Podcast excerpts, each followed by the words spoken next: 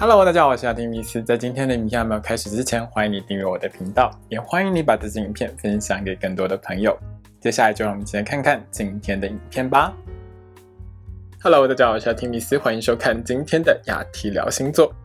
我们将要聊到的是二零二二年一月份的星座运势哦。在整个一月份当中呢，比较重要的天象有天王星在一月二十号呢会恢复顺行。那金星逆行呢，会一直持续到一月二十九号，就是除夕的前两天了哦。那一月份呢，从一月十四号一直到二月四号，就是二月农历的初四呢，水星呢都会维持在一个逆行的状态。所以在整个一月份当中呢，大家会体会到的就是一个水星逆行加上金星逆行的一个情形哦。那最近呢，比较热门的新闻呢，当然就是这个雷神之锤哦，王力宏呢跟这个李静蕾的一个婚姻问题。那这个问题呢，刚刚好呢，就在金星逆行的开始那几天呢爆发出来哦。整个新闻呢，大概三天的时间闹到最后是这个王力宏终于举手投降了。在我录这个影片的时候了哦，他就已经决定暂时吸引一段时间。但是金星逆行呢，会一直持续到一月二十九号的这段时间，加上从一月十四号开始的水星逆行呢，这种双重逆行的情况呢。会让很多事情呢卷土重来或再来一次哦，所以从一月十四号开始呢，可能就会有一些比较有趣的新闻会出来，可能会跟一些社会团体啊，或者是呢跟某一些人争取某一些事情会有关系哦。因为这个水星逆行是在水瓶座的一个部分，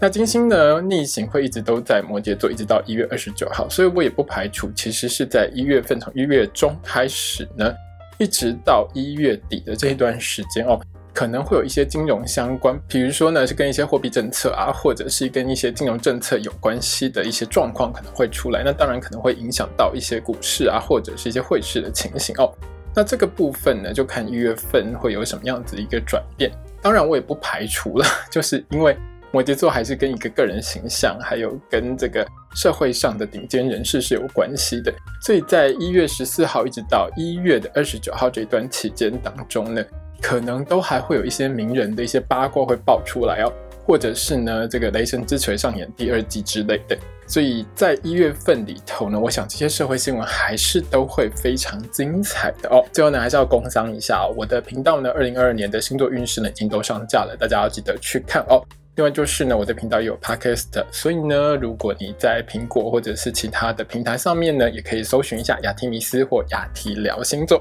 另外就是呢，也欢迎大家抖内赞助支持我这个频道。好的，请你拿出你的上升星座还有太阳星座，让我们一起来看看在二零二二年的第一个月你会有怎样的运势吧。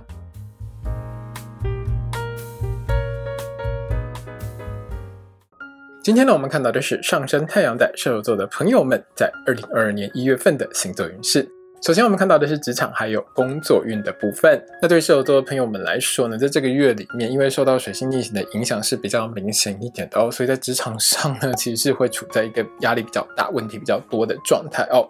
那这个月里面呢，工作运最好的时间是在一月一号到一月七号的这段时间。这段时间里面呢，你的工作能力相当的强，也比较不容易会发生出错的情况，整体的工作表现很优异。另外，在这段时间呢，射手座的你和同事之间的互动合作是很好的，做一些专案啊，或者是做一些新的企划，都容易会有很好的一个表现哦。团队合作的成绩是相当良好的。那如果射手座的你呢，是政治人物、艺人、网红、直播主这一类的公众人物的话，在这段时间里面呢，你在社群媒体上是相当活跃的哦。你推出的一些新作品啊，比如说你的一些新的影片啊，或者是你写的一些文章呢，都会受到粉丝还有网友们的喜欢，当然你的人气呢就是一路上升哦。那这个月里头呢，有两件事情要特别小心哦。第一件事情呢，是一月十四号到一月二十六号，就是水星逆行在水瓶座的这段时间里面呢，射手座的朋友们是很容易说错话去惹怒到你的老板啊、同事啊，还有客户，就是你那张嘴讲出来的话，很容易让别人觉得不太开心哦。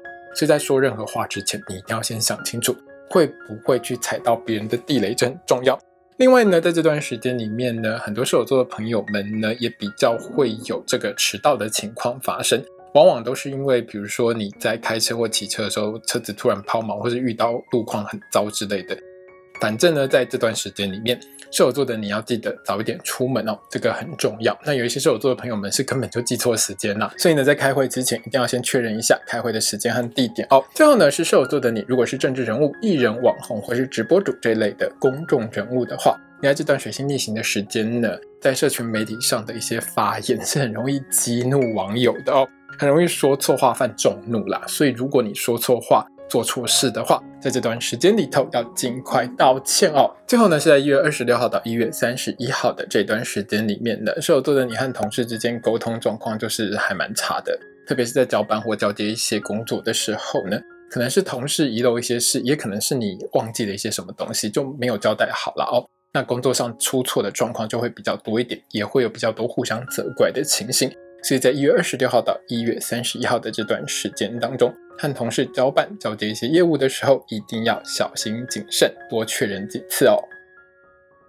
接下来我们看到的是学业还有考试的部分。对射手座的同学们来说呢，一月份里头哦，大考还有证照考试方面的考运，大家都是中等平稳的。那射手座的你呢，花多少力气在你的书本上呢，自然考试的时候就会反映出你的努力结果哦。那对于射手座的同学们来说呢，一月一号到一月七号这段时间呢，小考还有校内考试方面，考运是相当良好的哦。你的学习力、记忆力都很强，反应也很不错，所以在考试的时候容易拿到更好的成绩。那对于射手座的同学们来说，后半个月要比较小心哦。一月十四号到一月二十六号的这段时间，因为水星逆行还有其他负面形象的影响呢，射手座的同学们在小考和校内考试方面考运呢是比较差一点的哦。那你在这段时间里面，主要是因为身体状况比较不是那么的好，整个人呢比较常会有昏昏欲睡的情况，念书的时候也不太容易专心哦，比较容易会有分心分神的情况发生，那就很容易影响到你的考试成果。在这段时间里面，射手座的同学们好好照顾自己的身体健康，自然就更容易拿到好的成绩。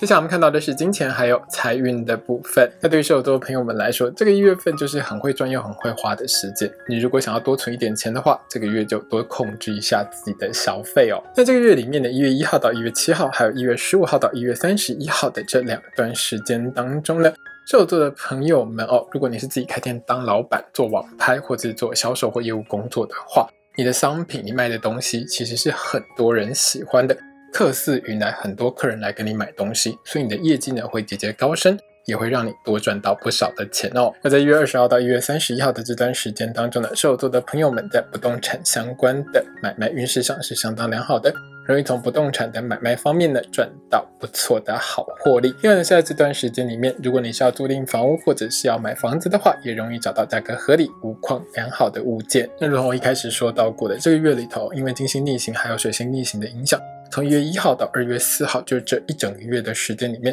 射手座的朋友们呢，在生活上面各种花费是相当多的。有一些射手座的朋友们呢，是会有这个现金调度的一些困难发生哦。所以呢，在这个月里面呢，你常常会有一种左手进右手出，钱赚进来就花出去的一个情况。那对射手座的朋友们来说，在这一整个月里面呢，其实理财投资相关的运势是不太好的。是在做任何金融商品相关的投资理财决定之前，一定要想清楚。另外呢，在这段时间里面呢，有些射手座的朋友们呢是比较容易会有财务遗失或损毁的情况发生，所以出门的时候呢，贵重的物品一定要好好保管在身边哦。那在一月六号到一月十九号的这段时间呢，射手座的朋友们在不动产相关的买卖还有租赁方面的运势都是比较不好的。所以呢，如果你在这段时间要买卖任何不动产，或者是要签约租房子的话，都要特别小心谨慎一点。那这段时间里面的家用品还有家电、家具之类的损坏几率也是比较高一些的。过年之前呢，射手座的你可能需要准备一笔钱，更换一些家里的老旧家具哦。